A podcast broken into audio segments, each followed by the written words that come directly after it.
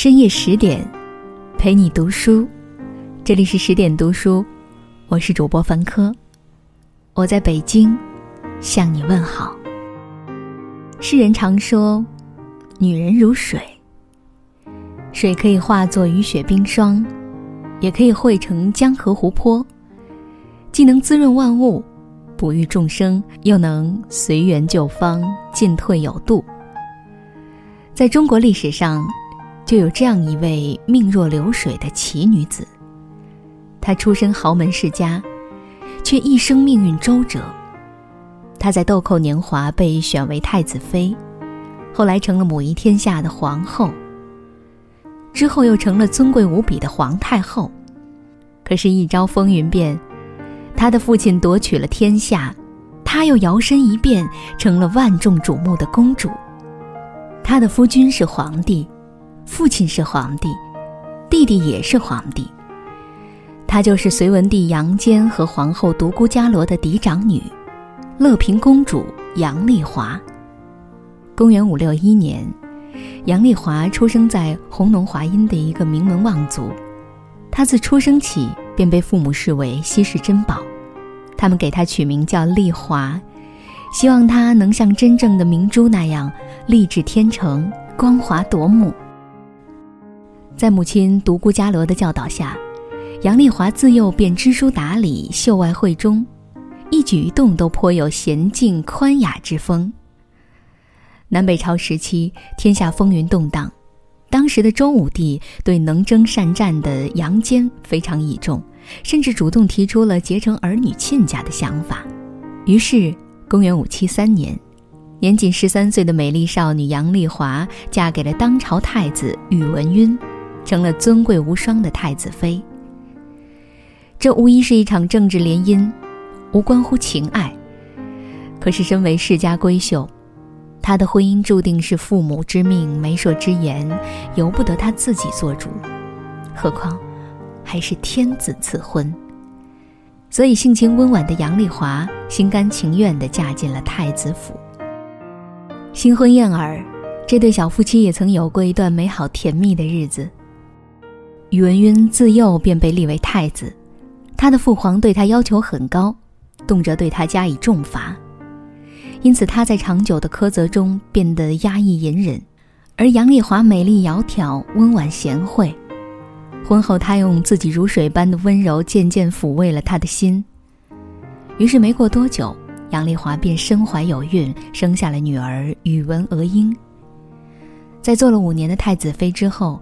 公元五七八年，周武帝去世，太子宇文赟继位，而杨丽华也名正言顺地成了皇后。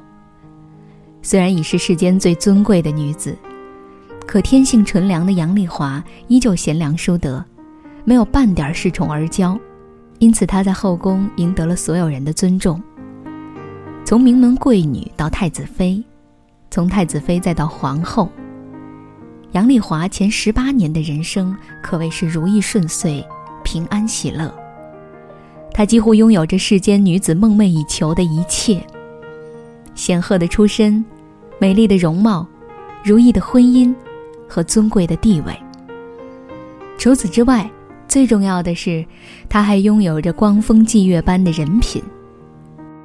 好人品是一个人立足于世最贵重的资本。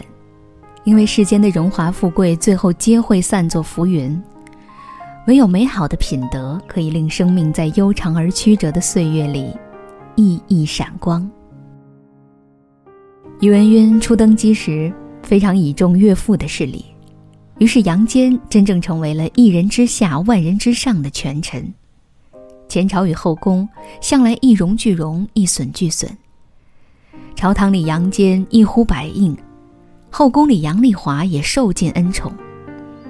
可是好景不长，宇文赟常年被压制的多疑性格渐渐流露了出来。他既倚重杨坚，又忍不住的忌惮他。在这种矛盾的心理折磨之下，他变得昏庸暴力、喜怒无常。每当看到自己的臣子们为杨坚马首是瞻时，宇文赟都暗自恨得咬牙切齿。但他又对手握重权的岳父无可奈何，因此便将一腔怒火宣泄在杨丽华的身上。那是杨丽华人生中最隐忍、最黑暗的一段岁月。宇文赟常常无缘无故的当众斥责他，千方百计的给他定罪。可是他从始至终都品德端正、循规蹈矩，令他挑不出半分错处。他无法撼动他的后位，便在后宫同时立了五位皇后，以此来羞辱他。但他宽和有雅量，不仅不嫉妒，反而与后宫众人和睦相处，用真正的母仪之姿赢得了其余四位皇后对他的敬重。坦荡，是一个人行走于世最好的底气。杨丽华内心坦荡明亮，因此显得格外淡定从容。而杨丽华越是冷静超脱，宇文赟越是疑心丛生。最严重的一次，他甚至逼着她自杀。幸亏杨丽华的母亲进宫为她磕头求情，她才在暴君的魔爪下死里逃生。其实杨丽华懂得丈夫内心的恐惧，身为旧式女子，她不怨恨他。他只想以自己的温柔与贤惠解开他的心结，抚平他的忧虑。可是她的柔情似水，最终没能拯救这个疯狂的男人。宇文赟在皇位上如坐针毡，不到一年便禅位给七岁的儿子宇文禅，之后没多久便因纵情享乐，丢了性命。于是就这样。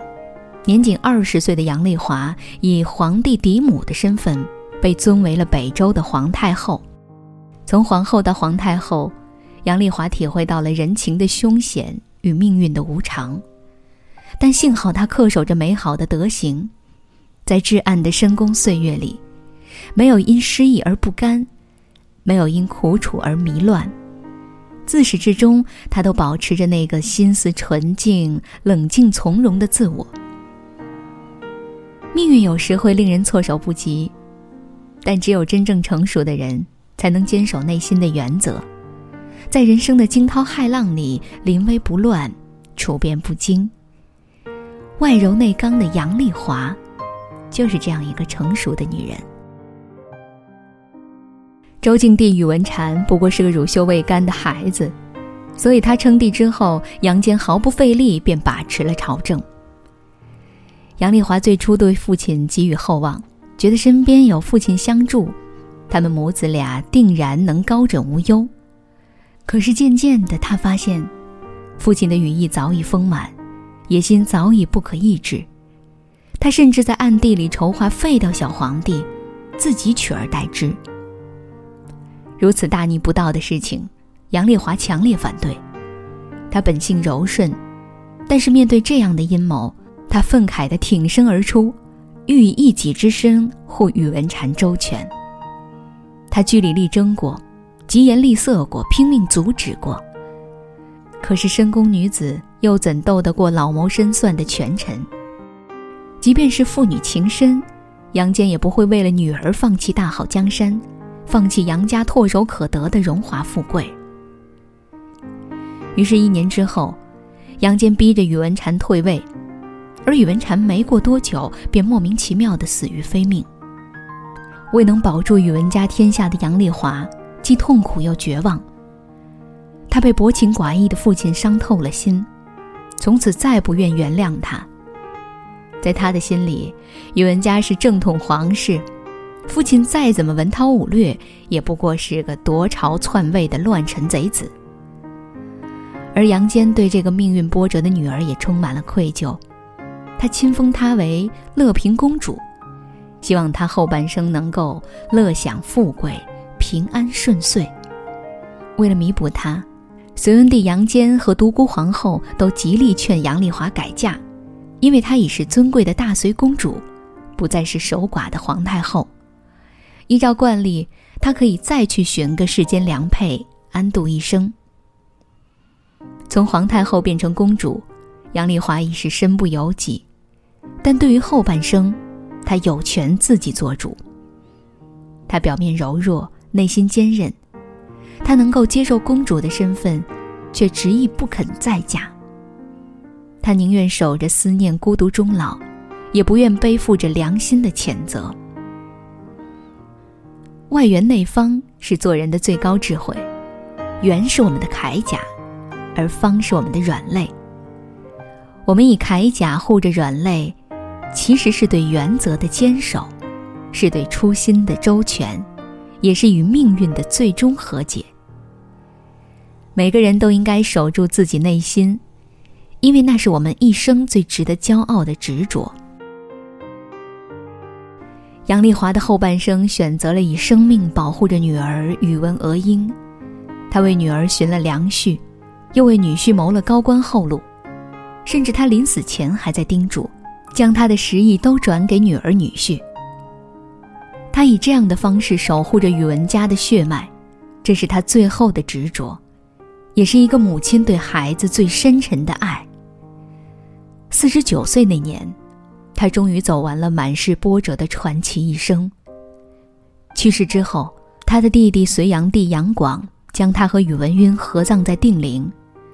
这对怨侣，终于又在地下团聚了。杨丽华是一位如水般成熟通透的女子，她温柔且坚韧，从容且执着。